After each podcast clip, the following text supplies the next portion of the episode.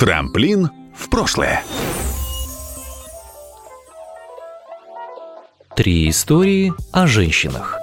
В 1762 году в Омской крепости на 100 мужчин приходилось всего 27 женщин. Решать проблему пытались по-разному, в основном переселяя в пограничную крепость арестанток, которым разрешалось выходить замуж только за крестьян и за разночинцев. Эта ситуация порождала самые разные мнения. Современники считали, что, с одной стороны, большинство женщин идут в Сибирь за поджоги, убийство детей или мужей, и эти преступления обуславливают в ссылаемых женщинах присутствие пылких страстей.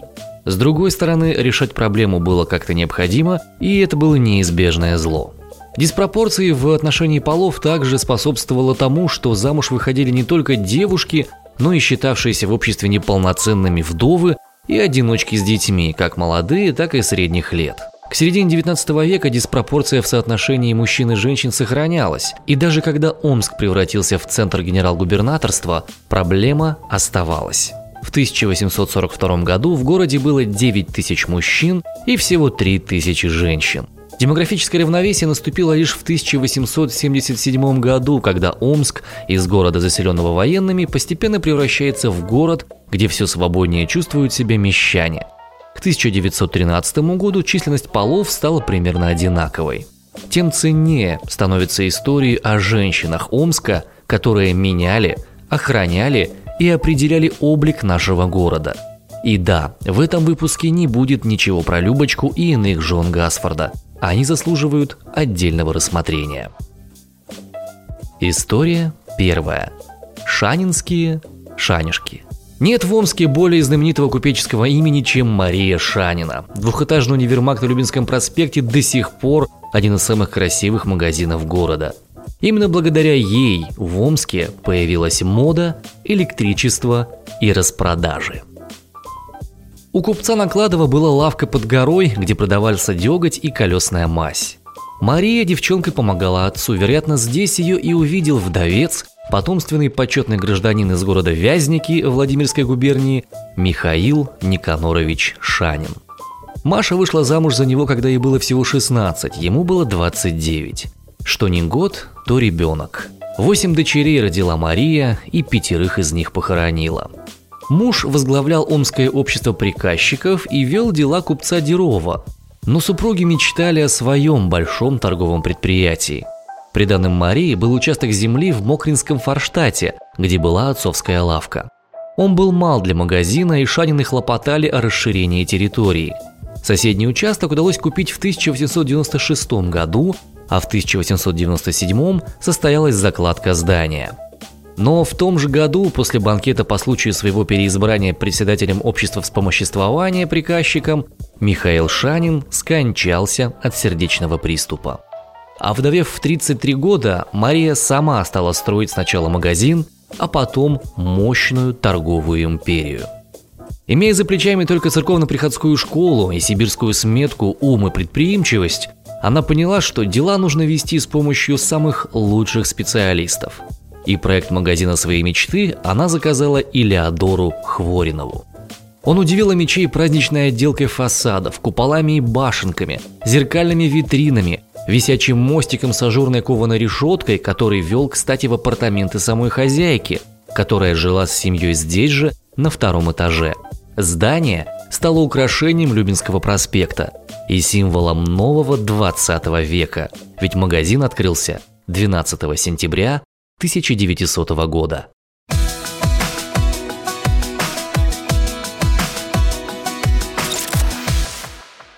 Мария Александровна организовала работу по-европейски. Сперва сервис и клиент-ориентированность. 80 вышкаленных приказчиков внимательно относились к каждому покупателю. Затем прогресс. Именно в ее магазине зажглись первые в Омске электрические лампы. И, наконец, выверенный маркетинг – Броская реклама, работа без перерыва на обед, оплата товара через кассовый аппарат, фоминские дешевки, распродажи через неделю после Пасхи – все это было ново и привлекательно. Здесь торговали оптом и в розницу, тканями, одеждой, обувью, головными уборами, галантереей, часами, ювелирными изделиями из золота и серебра. Омским модницам стали доступны наряды из Парижа, их можно было заказать и по каталогу, практически онлайн. Правда, дороговато. Мария Александровна нашла выход из этой ситуации. На улице Яцкинской, ныне Бударина, она открыла швейную мастерскую, в которой стали шить модные платья по парижским и петербургским журналам. Первые демонстрации мод в Омске тоже проходили именно в Шанинском магазине. Естественно, были и завистники. Однажды в шикарный универмаг пришел мужик и попросил продать ему колесную мазь. Странный покупатель был подослан недругами преуспевающей купчихи. В его просьбе был намек на ее торговлю в дегтярной лавке. Приказчики над мужиком смеялись, а он невозмутимо требовал свое. Мария Александровна вышла к нему лично, распорядилась сбегать на базар и принести колесную мазь. «От Шанина с пустыми руками никто не уходит», – сказала она. У Шанина не только магазин был образцовым, но и ферма на левом берегу Иртыша с прекрасным садом и теплицами. В этой усадьбе в 1906 году впервые в Омске начали выращивать помидоры, семена которых годом ранее были привезены в Омск болгарами Поповыми. Но имение славилось не только экзотикой выращиваемых культур. Купчиха открыла именно здесь приют для детей-сирот. Вообще, она была довольно, как бы сейчас сказали, социально ориентированным предпринимателем. Сильная характером, энергичная и умная, она, увы, была обделена женским счастьем, замуж более не вышла, и все силы отдавала делу. Прибыль от универмага на Любинском в 1915 году составляла 97,5 тысяч рублей, а в 1916 году 216 тысяч рублей. Огромный рост даже по нынешним меркам.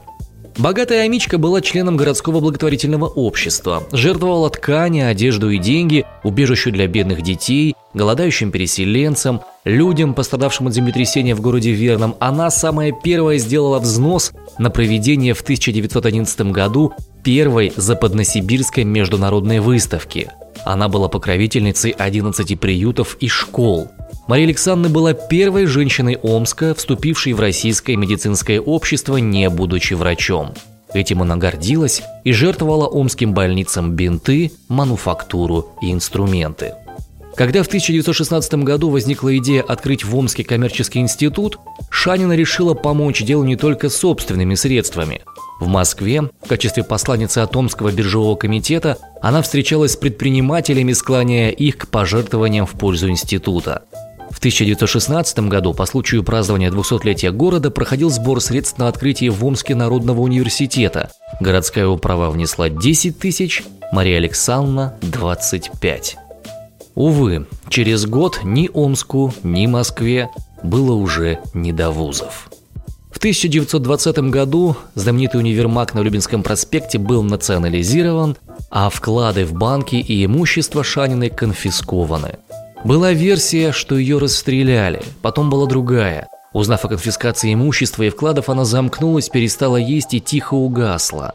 Но по свидетельствам правнучки Шаниной Кузнецовой, причиной смерти Марии Александры стал тиф. Она скончалась в возрасте 56 лет. Перед отъездом из Омска щедро рассчиталась со своими служащими и ушла, ознаменованная криками «Ура!».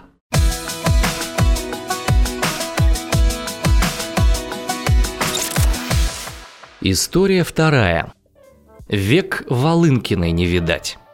В местах лишения свободы, где наказание отбывают воры-карманники, вплоть до 80-х годов прошлого столетия бытовала легенда о глазастой оперше, которая работала в УГРО Омска. Якобы она легко вычисляла в толпе любителей облегчать чужие карманы. Речь в воровской среде шла о Степаниде Волынкиной, легенде омского сыска. На работу в уголовный розыск она пришла в середине 50-х, на службу в милицию поступила во время войны в 42 году и поначалу трудилась в отделе конвоирования. О том, откуда в Омске оказалась Степанид Волынкина, в девичестве Павиенко известно, увы, немного. Знаем лишь, что занималась крестьянским трудом с детства, видимо, до войны вышла замуж и поменяла фамилию. Степан и Степанида Волынкины так и не завели детей до войны, муж ушел на фронт летом 41-го, жена подала прошение отправиться к нему, но, увы, не успела. Муж погиб через год. Вместо отправки на фронт Степаниде разрешили стать милиционером конвойного взвода. Служба была опасная, поскольку этапировали заключенных на своих двоих. Но Волынкина получила несколько благодарностей за исполнение служебных обязанностей, а вот наград не заслужила. После войны конвоирование ей наскучило, и она попросила переводов у ГРО. В 1953-м она оказалась в отделе «Тихарей» сотрудников по борьбе с карманными кражами. На тот момент ей было уже 40, и из общей молодой массы сотрудников она выделялась, за что получила прозвище «Баба Стеша». Семьи не было у нее, работала она от зари до зари, и сразу проявились ее уникальные качества. Ее зрительная память имела свойство фотографической. Единожды увиденный человек попадал в своеобразную картотеку, и щипач, однажды пойманный ею, знал, что второй раз на глаза ей лучше не попадаться. Те, кто знал Степанюту Петровну и тем, кому с ней приходилось работать, вспоминают. На задание она одевалась не просто скромно, а порой даже неряшливо – и всегда с неизменной сумкой, в которой лежала пустая трехлитровая банка. На улицу можно было ее принять за обычную домохозяйку, которая пошла из дома в магазин за молоком или за маслом. Словом, простая женщина, никаких подозрений не вызывавшая. Никто даже предположить не мог, что за этой скромной внешностью скрывается оперуполномоченный уголовного розыска. По воспоминаниям очевидцев, выходя на перрон железнодорожного вокзала Волынкина, подобно Кэллу Лайтману из сериала «Обмани меня», по совокупности вербальных и невербальных признаков определяла, кто из пассажиров потенциальная жертва, а кто залетный щипач-гастролер. В ведомственной газете «На страже» в августе 57-го рассказывается и о том, как Степанит Петровна задержала опытную карманницу. Воровка Гринева, зайдя в магазин ювелирторга, пыталась вытащить деньги у женщины. Когда преступница взяла 800 рублей, милиционер Волынкина зажала ей руку в дамской сумке. Так Гринева была задержана с поличным и арестована. Это была уникальная женщина, обладавшая исключительным чутьем на жуликов. Как это у нее получалось – загадка. Она была настоящим матриархом уголовного сыска. Дело свое любила, передавать опыт умела. В 80-м году из Омска в Москву для поддержания порядка во время Олимпиады отправилась группа омских сыщиков. За месяц работы взяли 12 карманников. В итоге омская группа показала самый лучший результат из всех иных провинциальных. И в этом есть безусловная заслуга бабы Стеши. У нас в руках есть небольшая вырезка из наградной ведомости Волынкина Степаниды Петровны. Она довольно короткая. 1914 год рождения.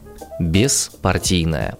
За добросовестное и безупречное отношение к службе имеет 49 поощрений, награждена орденом Знак почета, медалями за боевые заслуги, за отличную службу по охране общественного порядка и за безупречную службу третьей, второй и первой степени.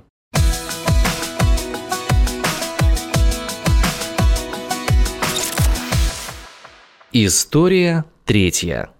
Фото графиня. Почтовые карточки с видами дореволюционного Омска сегодня не редкость, а вот фотоизображение города периода революции и гражданской войны – это уже вещь гораздо более интересная и редкая. Большая часть стеклянных негативов и снимков были либо вывезены за границу частями Белой армии, либо безвозвратно погибли в ходе боевых действий. Ну а те, что остались, были уничтожены их владельцами из опасения репрессий со стороны советской власти. Вот почему отпечатанные в Японии почтовые открытки с видами Омска, выполненные Зоей Ждановой, представляют несомненный интерес для всякого изучающего облик столицы Белой России.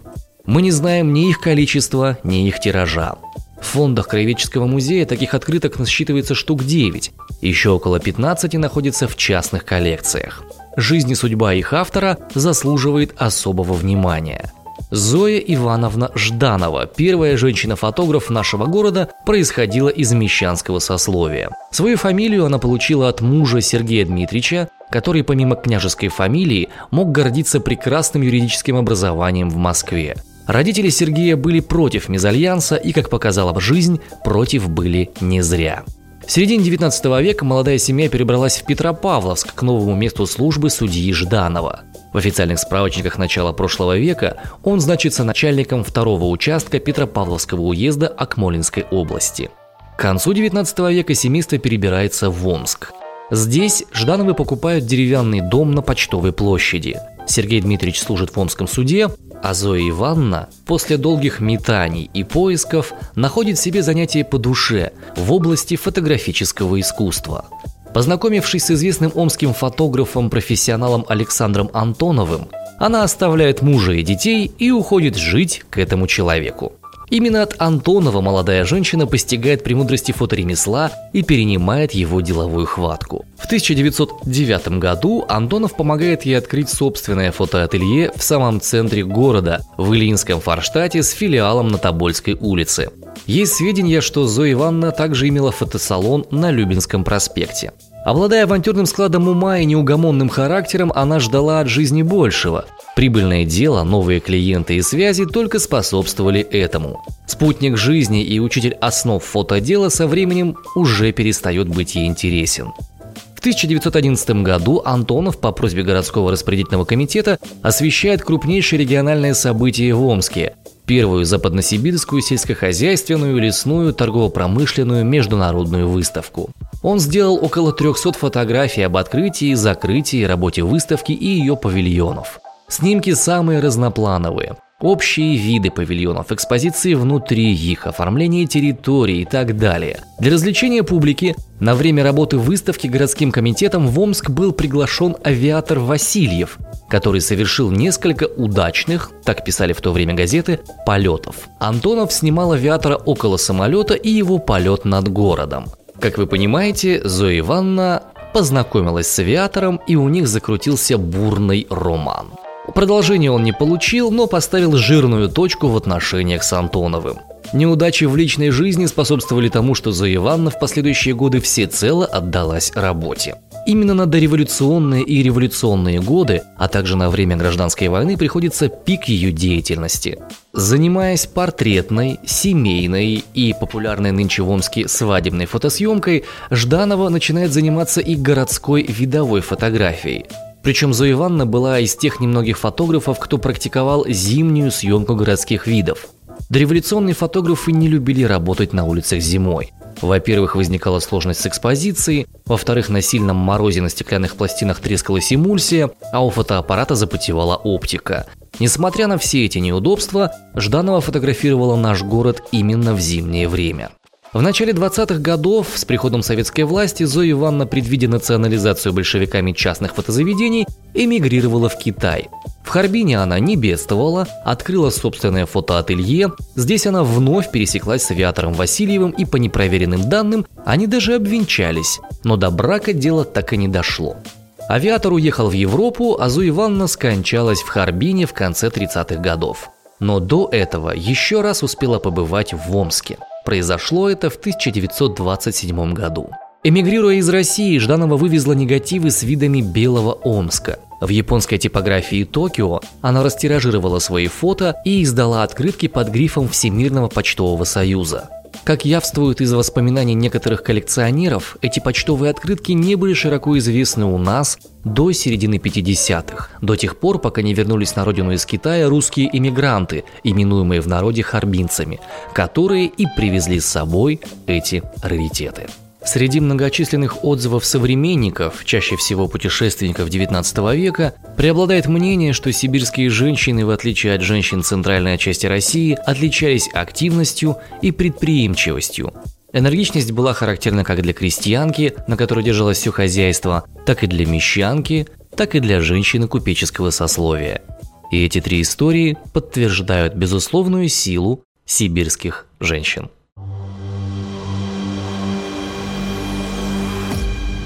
Продукция «Трамплин Медиа».